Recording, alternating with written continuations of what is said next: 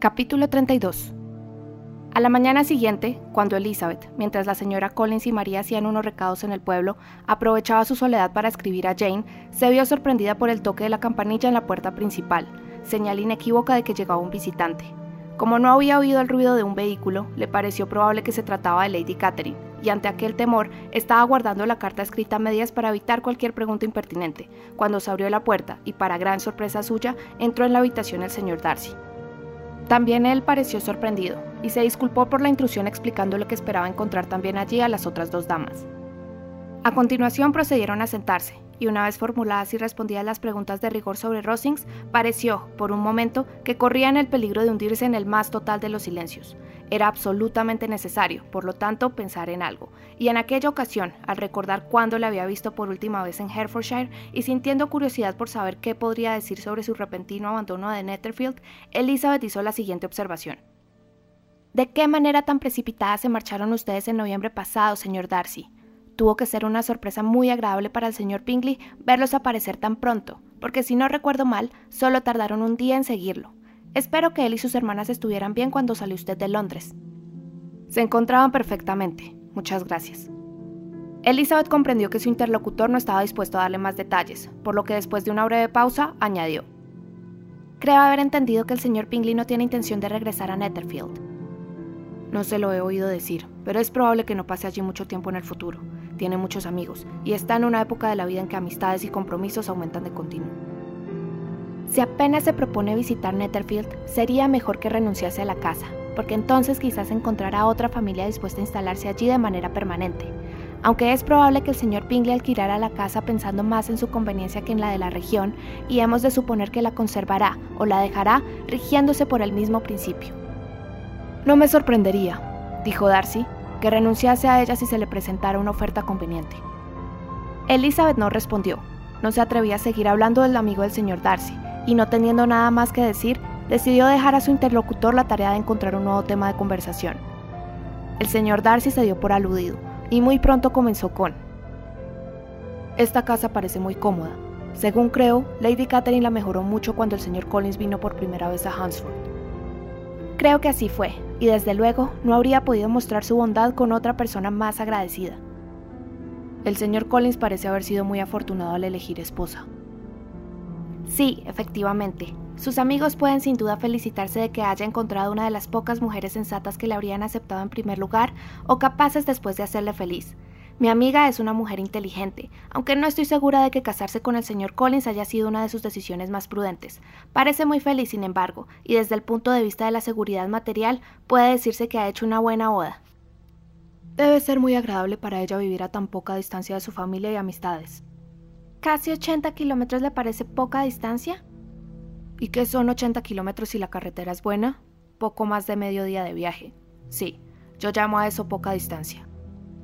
Nunca se me hubiera ocurrido que la distancia fuese una de las ventajas de su enlace, exclamó Elizabeth, ni hubiese dicho que la señora Collins vivía cerca de su familia. Eso es una prueba de lo apegada que está usted a Herefordshire. Cualquier cosa que no fueran los alrededores de Longbourn, imagino, le parecería distante. Mientras hablaba, apareció en sus labios la sombra de una sonrisa cuyo significado Elizabeth imaginó entender. El señor Darcy suponía que estaba pensando en Jane y en Netherfield, y se sonrojó al contestar. No quiero decir que una mujer no pueda vivir lejos de su familia. La lejanía y la proximidad son relativas y dependen de muchas circunstancias. Si se cuenta con la fortuna necesaria para que los gastos de viaje carezcan de importancia, la distancia no es un obstáculo. Pero aquí no es ese el caso.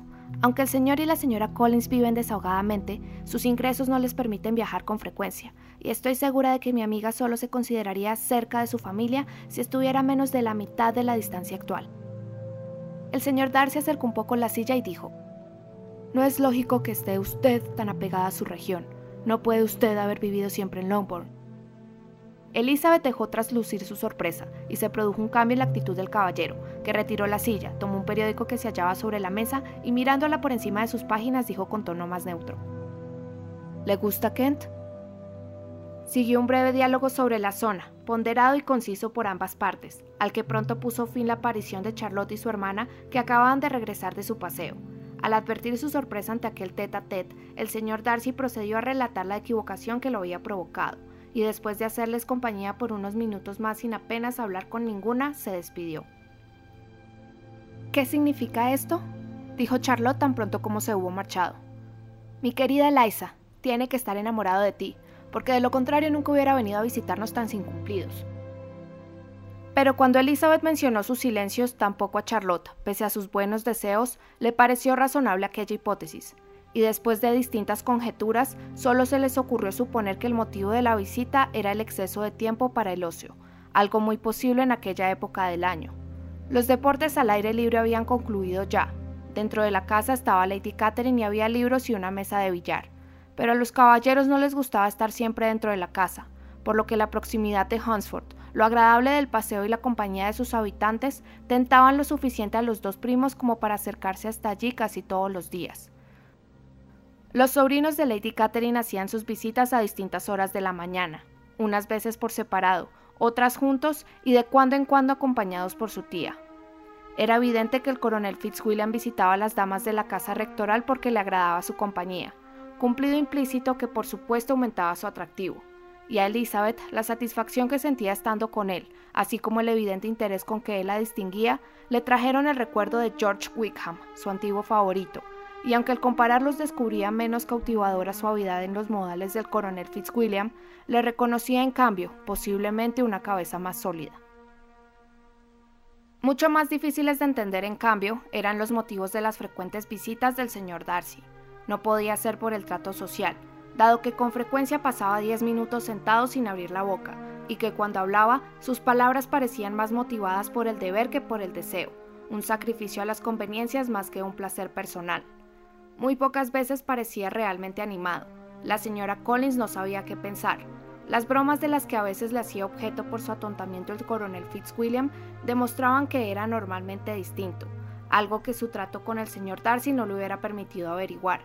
Y como le habría gustado creer que aquel cambio era consecuencia del amor y Elizabeth su objeto, se consagró seriamente a la tarea de averiguarlo. Lo estuvo observando todas las veces que ellos iban a Rosings o que él acudía a Hansford, pero sin éxito. Era cierto que miraba mucho a su amiga, pero el significado de aquellas miradas resultaba ambiguo. Había fijeza y seriedad en ellas, pero con frecuencia dudaba que expresaban verdadero interés, y a veces solo parecían indicar que el señor Darcy estaba distraído. En una o dos ocasiones le sugirió a Elizabeth la posibilidad de que estuviera enamorado de ella, pero su amiga siempre se reía de aquella idea, y la señora Collins no quería insistir, ante el temor de crear unas esperanzas que pudieran acabar en decepción, porque en su opinión no cabía la menor duda de que toda la antipatía de su amiga se desvanecería en el momento en que lo creyera su rendido enamorado. En los planes que el afecto por Elizabeth le llevaba a hacer, la imaginaba en ocasiones casada con el coronel Fitzwilliam, que era sin comparación posible el más simpático de los dos. No cabía duda de que Elizabeth le gustaba, y su situación en la vida lo convertía en excelente partido. Pero para contrarrestar aquellas ventajas estaba el considerable poder del señor Darcy en cuestiones eclesiásticas, poder del que su primo carecía por completo.